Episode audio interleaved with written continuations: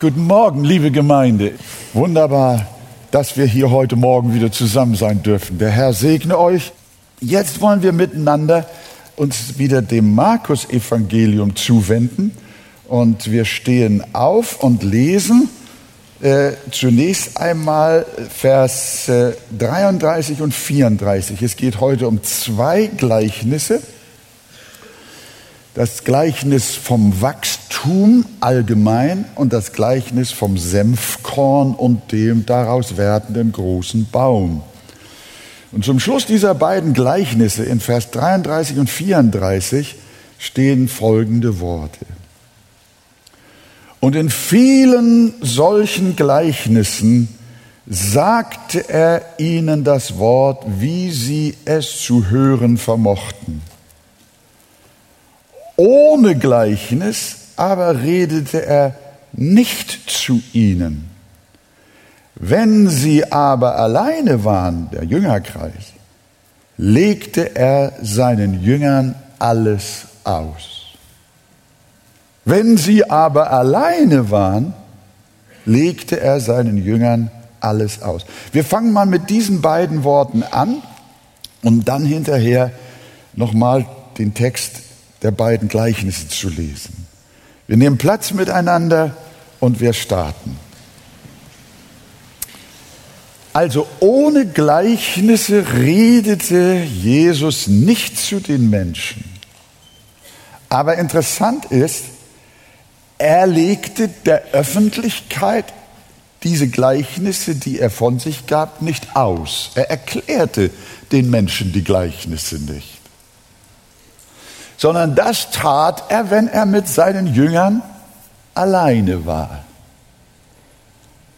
Und hat ihnen intern dann gesagt, worum es geht.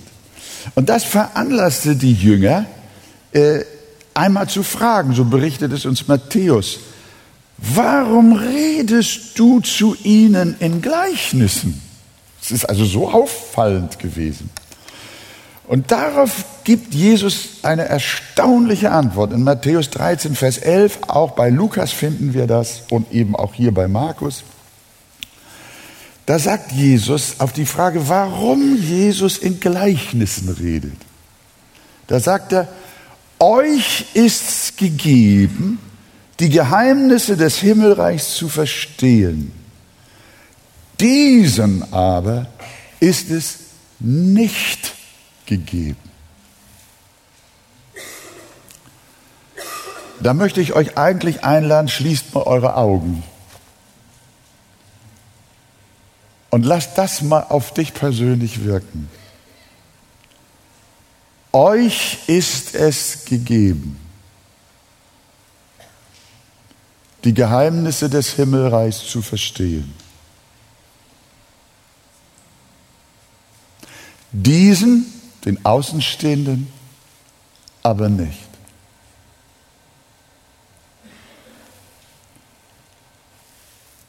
sagt Jesus. Wir würden auf die Frage, warum Jesus wohl in Gleichnissen gesprochen hat, antworten, damit auch die Fremden vielleicht besser verstehen. Jesu Absicht aber mit den Gleichnissen war, damit sie schlechter verstehen.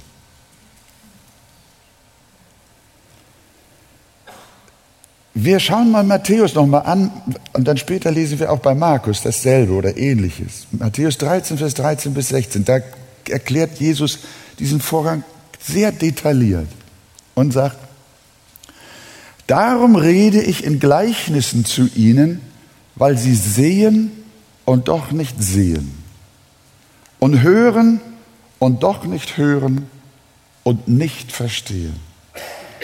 Und es wird an ihnen die Weissagung des Jesaja erfüllt, welche lautet, mit den Ohren werdet ihr hören und nicht verstehen, und mit den Augen werdet ihr sehen und nicht erkennen.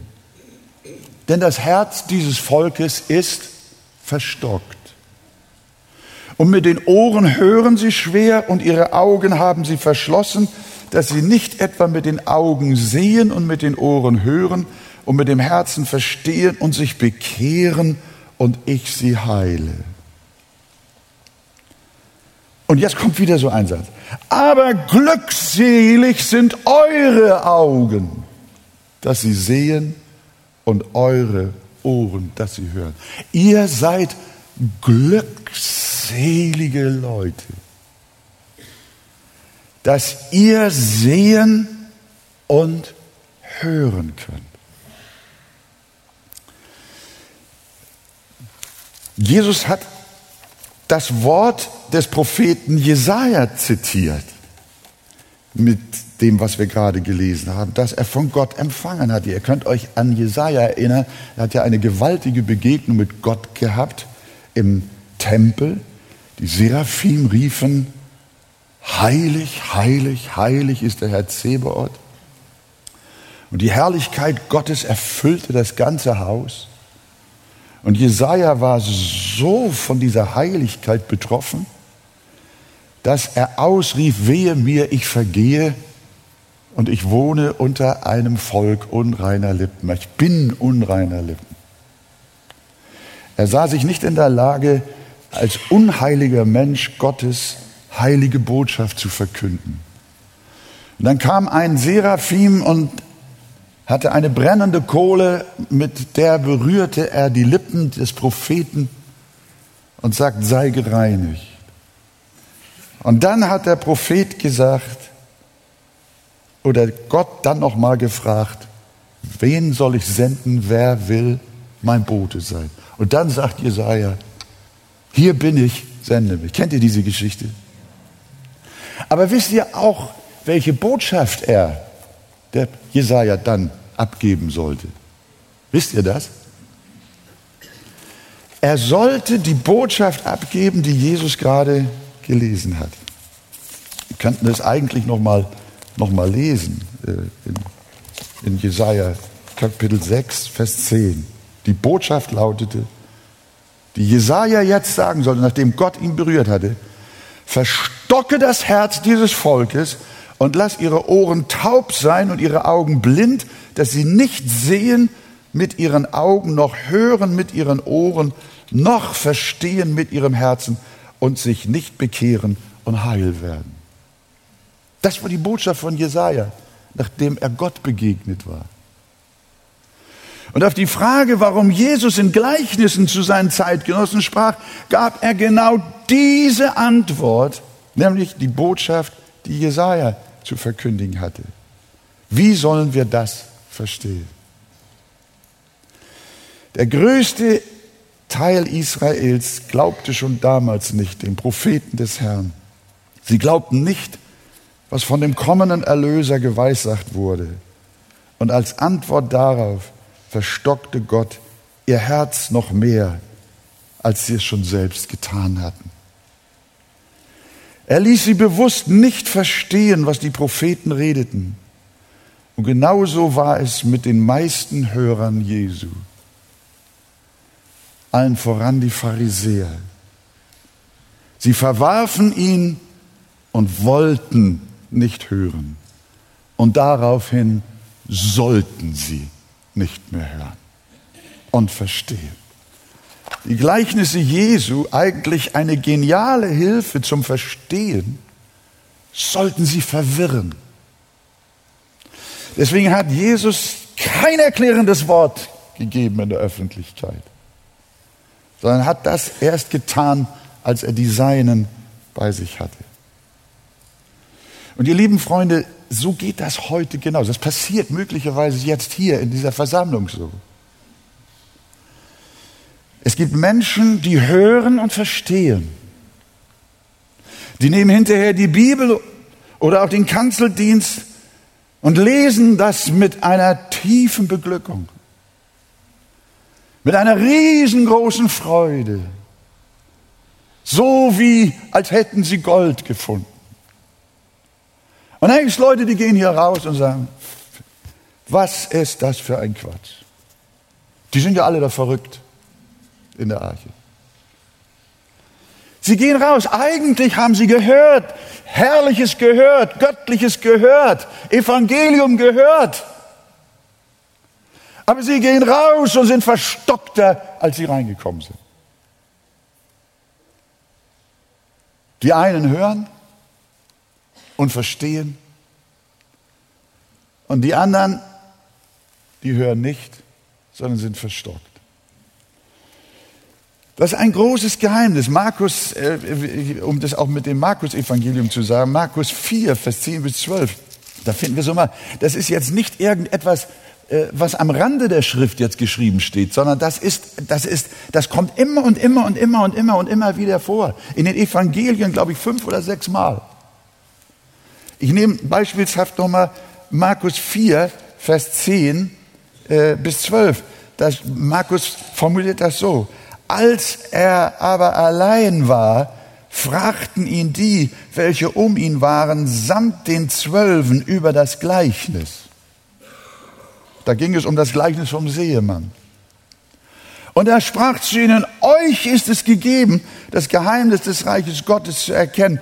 Denen aber, die draußen sind, wird alles in, Gleichen, in Gleichnissen zuteil, damit sie mit sehenden Augen sehen und doch nicht erkennen und mit hörenden Ohren hören und doch nicht verstehen. Und jetzt mal, damit sie nicht etwa umkehren und ihnen die Sünden vergeben werden.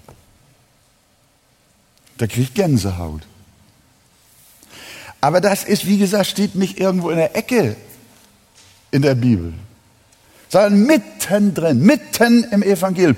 Und es ist der Jesaja, von dem es zuerst so gesagt wurde, und er musste es von Gott her so sagen. Und auch vorher haben die Propheten es gesagt. Und es ist Jesus, der das aufgreift und mehrfach zitiert. Darum können wir auch daran nicht vorbeigehen, sondern das sollten wir dringend auf uns wirken lassen. Das zeigt uns, liebe Gemeinde, liebe Freunde, welch eine gewaltige Gnade uns als Christen widerfahren ist. Denn wir haben Jesus von Natur aus doch auch abgelehnt. Wir waren nicht besser als die anderen, aber uns ist eine unaussprechliche Barmherzigkeit widerfahren, dass der Herr uns das harte Herz herausgenommen und uns ein zartes Herz, ein neues Herz zur Aufnahme für das Evangelium geschenkt hat. Dass du und ich das Evangelium aufnehmen konnten und dass wir es lieben von ganzem Herzen, das hängt damit zusammen, dass Gott uns eine souveräne und äh, äh, unabhängige Gnade geschenkt hat. Ja, die Bibel sagt, es ist die Gnade der Erwählung, dass wir verstehen dürfen, dass wir erkennen dürfen, dass es uns auch im kleinen Kreis in Anführungsstrichen ausgelegt wird, dass wir es besprechen können, dass wir es lieben dürfen. Als ich darüber nachdachte gestern bei der Vorbereitung, fing nicht nur mein Herz, sondern auch meine Augen an zu weinen. Einerseits vor Erschütterung und andererseits auch vor dankbarer Freude. Er hat es den Unmündigen geoffenbart, aber den Klugen und Weisen hat er es verborgen. Freunde, es steht in Gottes Hand, wem er sein Heil offenbaren will und wem nicht. Das musst du wissen. Ich bete für dich, lieber Freund der du mit einem verstockten Herzen hier sitzt. Ich bete für dich. Was für ein Elend in deinem Leben. Wenn Gott an deinem Herzen nicht mehr interessiert ist. Furchtbar. Herr, erbarme dich über uns. Wir haben nichts zu bringen, Freunde. Ruf zu Gott und sag, erweiche mein Herz. Glückselig sind eure Augen, dass sie sehen und eure Ohren, dass sie hören. Jesus erzählte also Gleichnisse, weil das Geheimnis des Himmelreichs den einen verborgen bleiben sollte, seinen Jünger aber durch interne Auslegung offenbar werden sollte. Er erzählte die Gleichnisse öffentlich, die Auslegung nahm er aber im kleinen Kreis seiner Jünger vor. Und darum schreibt Markus in unserem 34. Vers, ohne Gleichnisse redete er nicht zu ihnen, aber wenn sie allein waren, legte er seinen Jüngern alles aus. Und nun beten wir, dass der Heilige Geist in seiner Gnade uns allen das Herz auftun möge, damit wir die beiden aktuellen Gleichnisse, die Markus gerade zuvor erzählt hat, damit wir sie verstehen und glauben. Das erste Gleichnis haben wir in den Versen 26 bis 29. Und Jesus sprach, mit dem Reich Gottes ist es so, wie wenn ein Mensch den Samen auf die Erde wirft und schläft und aufsteht, Nacht und Tag, und der Same keimt und geht auf, ohne dass er es weiß.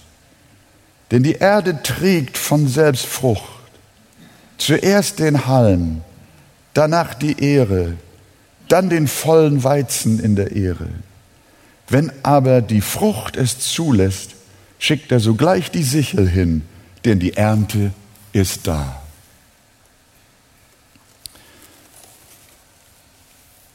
Das ist das Gleichnis von Saat und Ernte als ein Bild auf das Reich Gottes.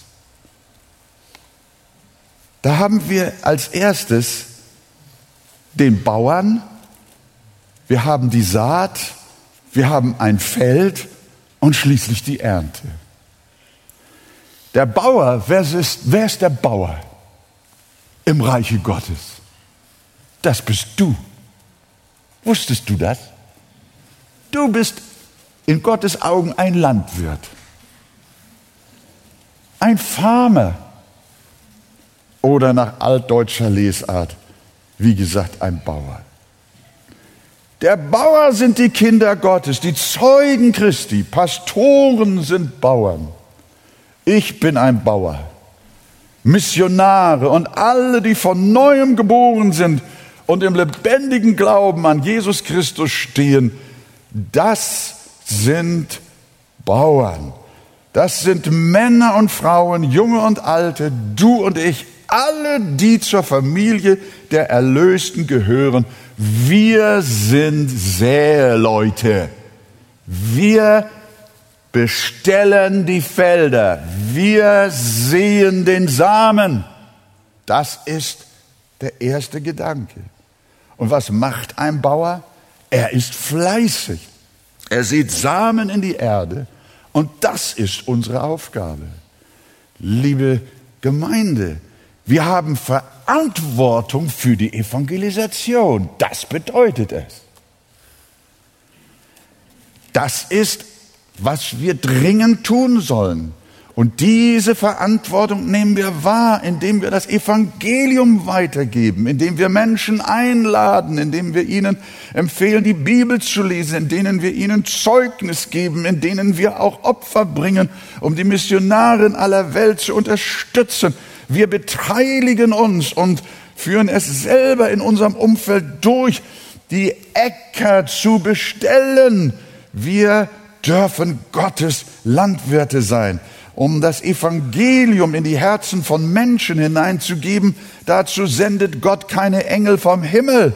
Er lässt auch keine Traktate oder Bibeln vom Himmel regnen, sondern Gott gebraucht seine Kinder. Und deswegen sagt es, mit dem Reich Gottes ist es so, wie wenn ein Mensch den Samen auf die Erde wirft. Das ist das Reich Gottes.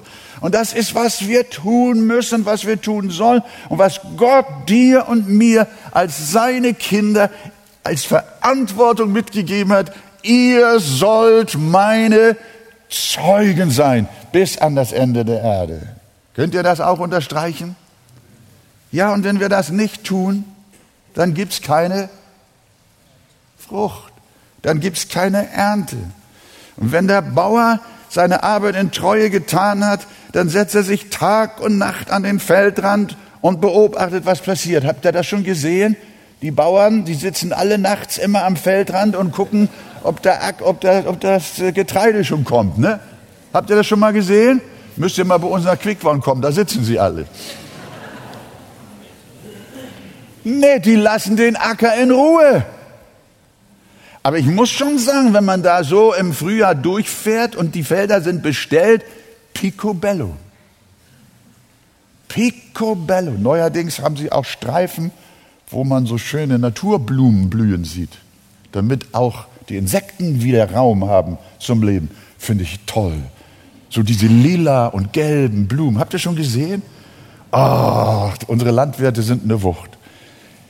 Und dann haben sie den Acker bestellt gepflegt.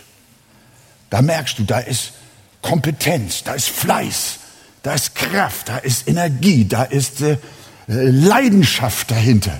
Das ist fantastisch. Und Jesus sagt, so sollt ihr sein.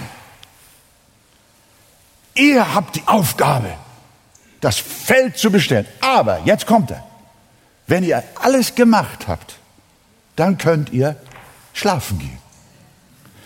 Ich finde das so toll. Jesus sagt es. Nach getaner Arbeit geht der Landwirt nach Hause, er geht sogar ins Bett und schläft und vergisst den Acker, denn er weiß, der Same keimt und geht auch auf, ohne dass er dabei ist.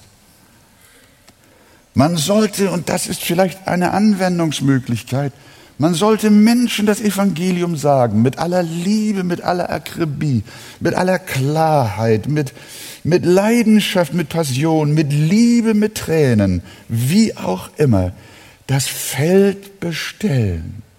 Aber wenn du das getan hast, dann ist es auch gut, dass du die betreffenden Menschen mal ein Stück weit in Ruhe lässt.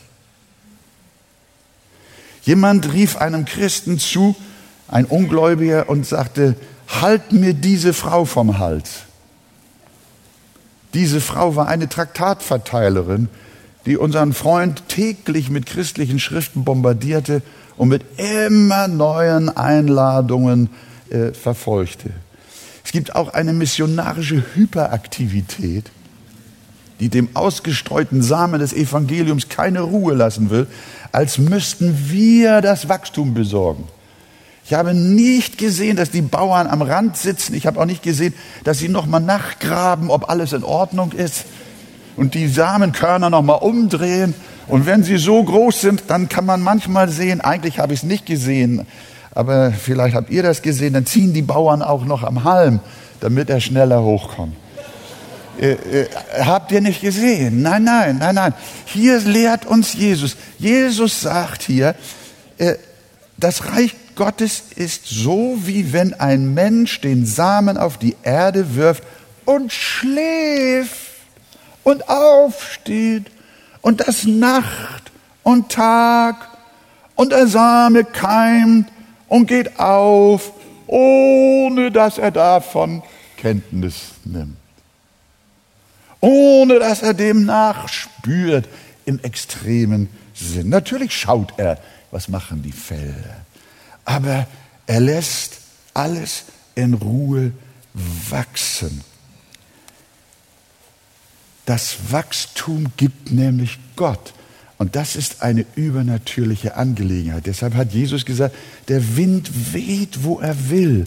Und du hörst sein Sausen, aber du weißt nicht, woher er kommt und wohin er geht. So ist jeder, der aus dem Geist geboren ist. Deshalb machen wir das auch in der Arche so.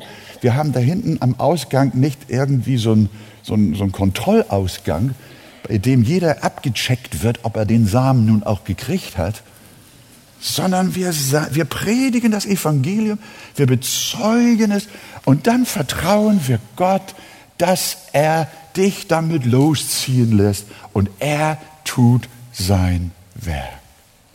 Das ist fantastisch. Du kannst das Wirken des Heiligen Geistes am Herzen eines Menschen nicht nachverfolgen. Das ist ein göttliches Geheimnis, das mit uns Menschen nichts zu tun hat. Die Wiedergeburt ist ausschließlich ein Werk Gottes. Solltest du jemanden mit zum Gottesdienst mitgebracht haben, dann dringe anschließend nicht in ihn und beackere ihn nicht endlos weiter und quäle ihn nicht und sag, wann willst du nun endlich Buße tun und wann willst du nun kommen und schickst ihm zehn Seelsorge auf den Hals, dass sie ihn endlich dahin bringen sollen. Lass das sein. Bemühe dich um den Menschen und segne ihn, gib ihm das Wort Gottes und lass den Menschen mit dem Samen des gehörten Wortes ruhig allein. Gib ihm eine Chance, es zu verarbeiten.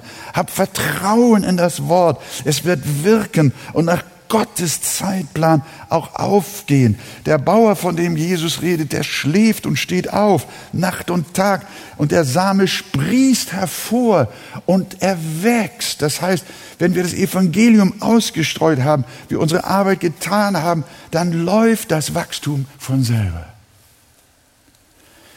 Und das liegt an der Saat. Das ist der zweite Punkt. Denn die Erde, sagt es in Vers 28, denn die Erde trägt von selbst Frucht. Der Same in der Erde regt sich selbst. Der Bauer muss, wie schon gesagt, nicht nachgraben und die Körner auch mal umdrehen. Nein, das muss er nicht. Er muss nicht an ihnen ziehen, damit sie volle Höhe erreichen. Der Bauer muss nur zuwarten und Geduld haben. Denn, und jetzt hört mal, der Same, den er gesät hat, ist ja kein toter Sand.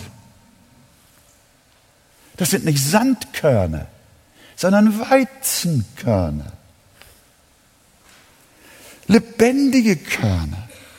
Denn ihr seid wiedergeboren nicht aus vergänglichem, sondern aus unvergänglichem Samen durch das lebendige Wort Gottes, das in Ewigkeit. Also, wenn wir hier so predigen und ihr das Wort auch in eurem Umfeld bezeugt, dann dürfen wir immer wissen, wir, wir haben nicht Sand und auch nicht Goldspäne, sondern wir haben Leben. Wir haben lebendigen Samen. Der macht was wenn er in die Erde kommt. Und deshalb können wir dem Wort Gottes ein großes Vertrauen schenken, weil es Kraft hat. Es hat Lebenskraft. Und das ist ja gewaltig. Wir sind durch den lebendigen Samen zu Christen geworden, durch das Wort Gottes, das nun auch wir zu den Menschen bringen, nicht tote Materie, sondern lebendiger Same. Schau dir gelben Sand an und daneben gelbes Weizenkorn. Jeweils eine Schaufel. Sieht fast gleich aus. Aber bringe beides in die Erde und dann kannst du den Unterschied bald sehen. Bei dem einen kommt nichts und bei dem anderen sprießt es nach einiger Zeit. Und die Herausforderung, die Jesus damit verbindet, liebe Geschwister, ist, wir müssen Gottes Wort sehen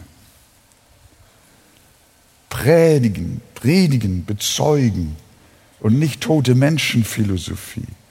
Nur wenn wir das Evangelium gesät haben, können wir ruhig schlafen und Frucht erwarten. Manche Pastoren und Leiter, das wird in unserer Zeit immer schlimmer und das hören wir auch von unseren Freunden äh, über unsere äh, Fernsehsendungen. Das schreiben sie uns und das erzählen sie uns, dass die Bibel in den Gottesdiensten und Predigten eine immer kleinere Rolle spielt, eine immer geringere Rolle spielt. Die, viele Pastoren haben das Vertrauen in die Bibel verloren. Sie glauben nicht mehr, dass sie lebt. Sie glauben nicht mehr, dass sie Wachstum hervorbringt. Sie meinen, wenn man nur das Evangelium sagt, so wie es geschrieben steht, dann sprießt nichts mehr. Inzwischen sehen sie lieber andere Themen. Ihre Agenda ist dann Politik und Umwelt und ziviler Ungehorsam und wie das alles so heißt.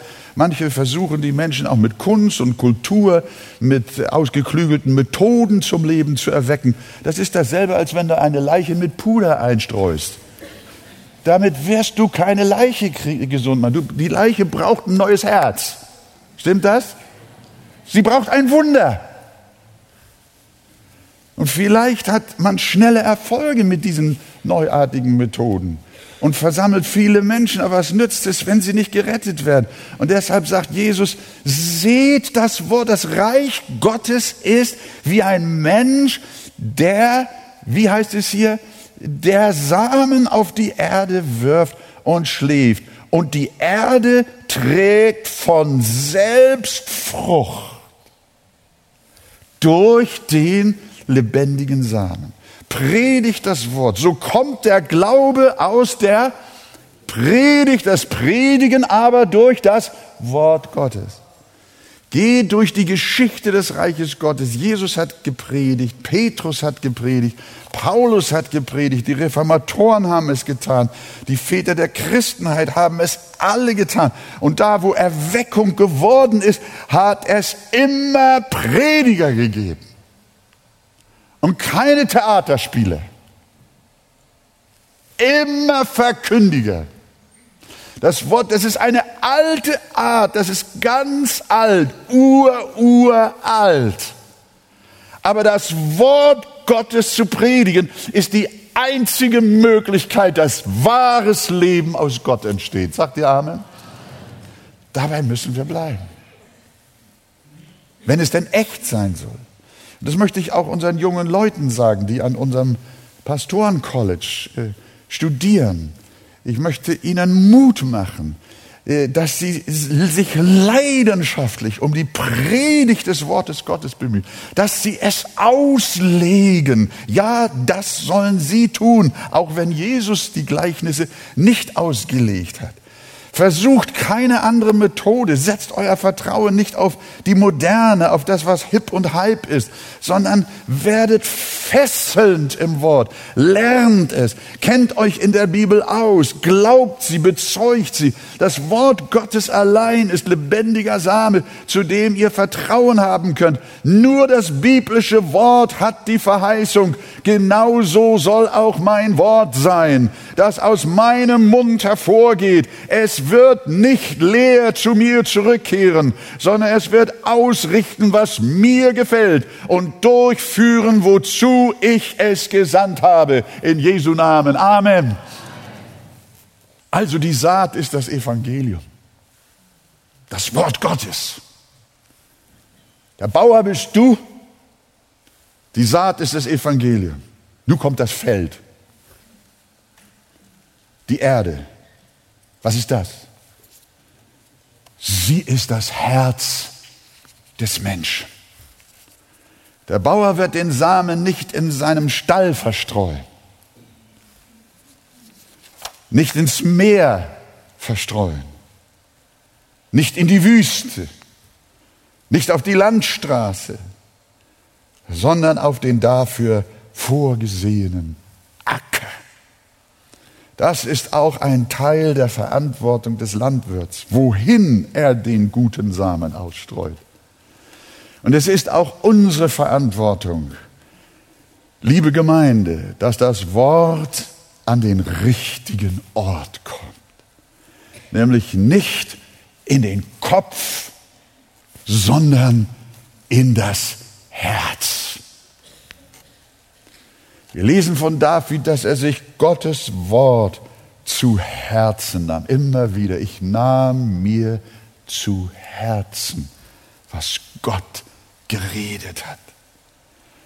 Und in den Sprüchen lesen wir, das sind nur kleine Beispiele, dein Herz halte meine Worte fest. Bewahre meine Gebote, so wirst du leben. Dein Herz, das ist der Acker deine Seele, der innere Mensch, dein Herz, halte meine Worte, halte sie nicht mit den Händen fest, sondern halte die Worte Gottes mit deinem Herzen fest. Das ist der gepflügte Acker. Maria aber behielt alle diese Worte und bewegte sie in ihrem, in ihrem Herzen. Wenn wir das Evangelium bezeugen, darf unser wahres Ziel nicht der Intellekt des Menschen sein. Wiewohl es wichtig ist, dass unsere Hörer auch die Argumente der Bibel verstehen. Äh, deswegen sagt der Philippus zu dem Kämmerer beim Lesen von Jesaja 53 auch, verstehst du, was du liest? Das ist okay. Das soll sein. Das Evangelium, hat Spurgeon gesagt, ist nicht für Frösche und Kamele, sondern für nachdenkende Menschen. Das ist richtig. Wiewohl es wichtig ist, dass unsere Hörer auch die Argumente der Bibel verstehen, müssen wir aber in erster Linie auf ihr Herz abzielen. Das Herz ist das Ackerfeld und dort hinein gehört das Wort Gottes. Pastoren sind nicht in erster Linie altsprachliche Wissenschaftler.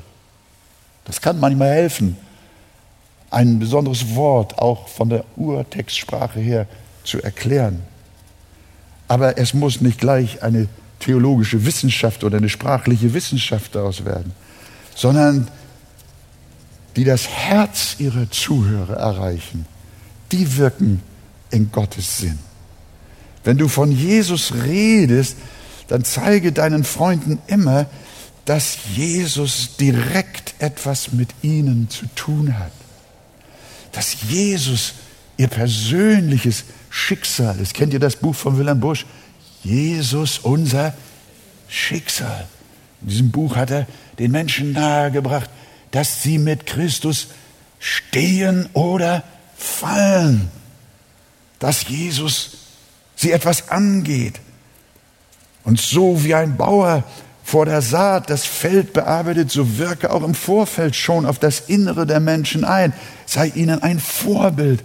Lass sie vorher schon ein christliches Leben sehen Tue ihnen Gutes, höre ihnen auch zu, nimm Anteil an ihren Nöten, bereite wie ein Landwirt das Feld vor. Die entscheidende Grundvorbereitung des Herzens vollzieht natürlich der Heilige Geist selbst, aber er gebraucht dich dabei. Und dann, und dann rede nicht über den Kopf hinweg, sprich nicht abstrakt, sprich nicht in Dogmen und theologischen Spitzfindigkeiten, sondern komm zur Sache und erkläre deinem Freund in einfachen Worten das Evangelium vom gekreuzigten Christus, von dem Heiland der Sünder, dass er Vergebung schenkt, denen, die ihn darum bitten und die von Herzen an ihn glauben. Bringe den Samen des Wortes Gottes direkt in das Herz deiner Zuhörer.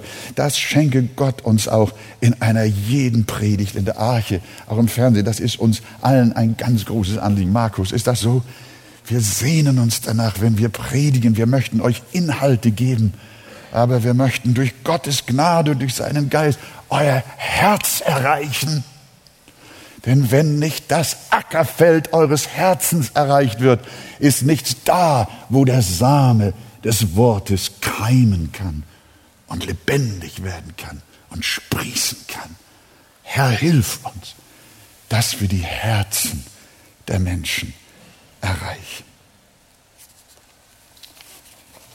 Und zum Schluss die Ernte wenn der Halm steht und die Ehre voll Weizen ist, dann ist die Zeit reif zur Ernte. Wenn die himmlische Saat im Herzen eines Menschen aufgegangen ist, wenn der Hunger nach Gott da ist, wenn das Bedürfnis nach Buße besteht, wenn der Glaube aufgegangen ist, dann schäme dich nicht. Wenn du spürst, eine Seele ist reif, da ist ein Mensch, der wartet auf dich, dass du kommst, dann sprich mit der suchenden Seele, bete mit ihr, führe sie konkret und unbeirrt und unerschrocken zu Christus und weihe sie in das Leben mit Gott ein. Erkläre die Taufe, das Abendmahl und auch die Notwendigkeit der Gemeinschaft mit den Gläubigen. Bringe sie in die Scheune der Gemeinde. Dann ist die Ernte da. Also sehe erst den Samen in dein Kind hinein in deinen Kollegen, in deinen Nachbarn, aber sehe es ins Herz. Und dann gib auch Ruhe, sei geduldig und warte, bete. Schau gern auch mal nach, wie das Korn steht, ob es schon aufgegangen ist oder noch nicht. Aber versuche nichts menschlich zu forcieren, sondern vertraue der Lebendigkeit des Evangeliums, der Wirksamkeit des Heiligen Geistes. Und wenn der Tag gekommen ist, dann geh ans Werk, nimm die Sichel und schneide die Seele los und führe sie als reife Frucht direkt in die Arme Jesu. Gelobt sei sein Name. Und wenn wir so fleißig Sehearbeit tun, dann werden wir auch bald eine große Ernte haben. Und der Herr wird rufen, die Ernte ist groß, aber wenige sind der Arbeiter. Gott schenke uns noch viel Zeit zum Sehen. Liebe Gemeinde, habt ihr Appetit bekommen, wieder zu sehen?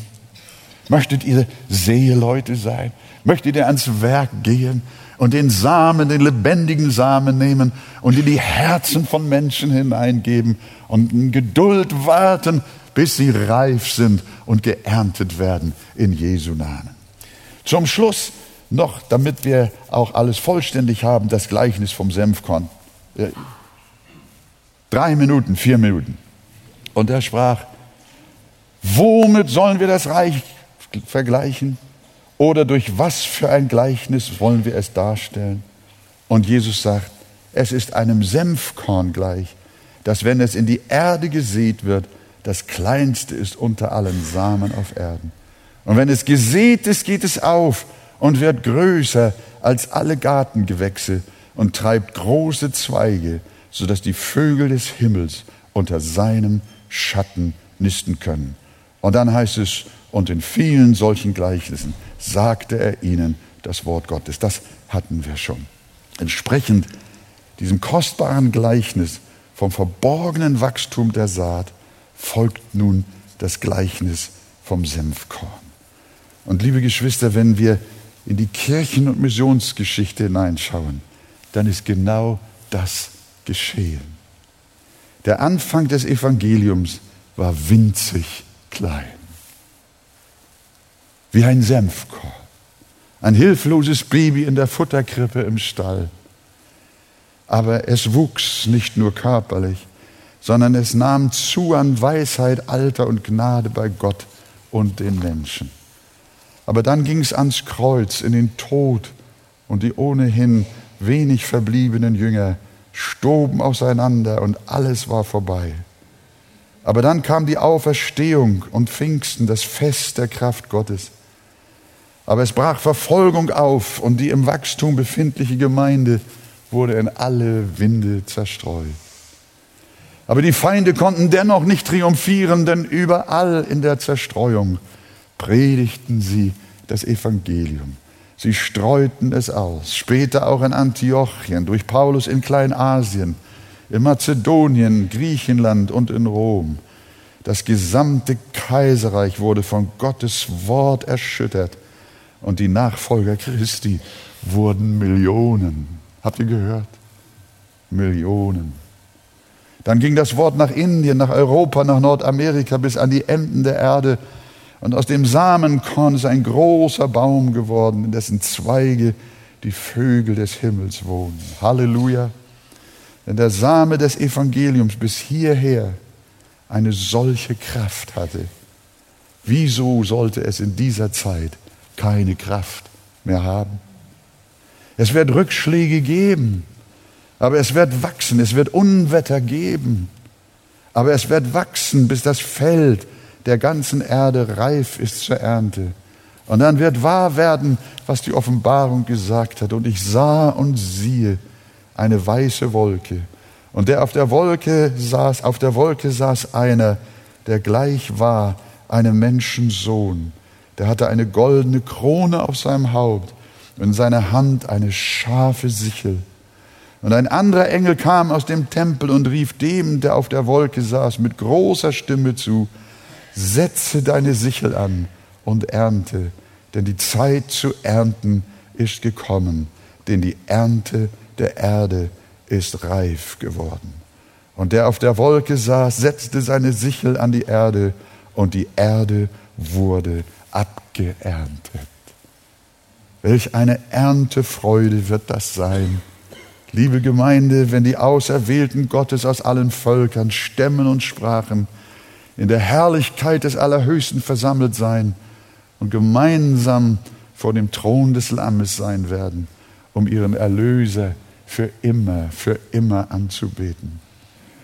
Darum lasst uns heute noch sehen das Evangelium im Gottvertrauen und Schriftvertrauen ausstreuen und vorbereiten.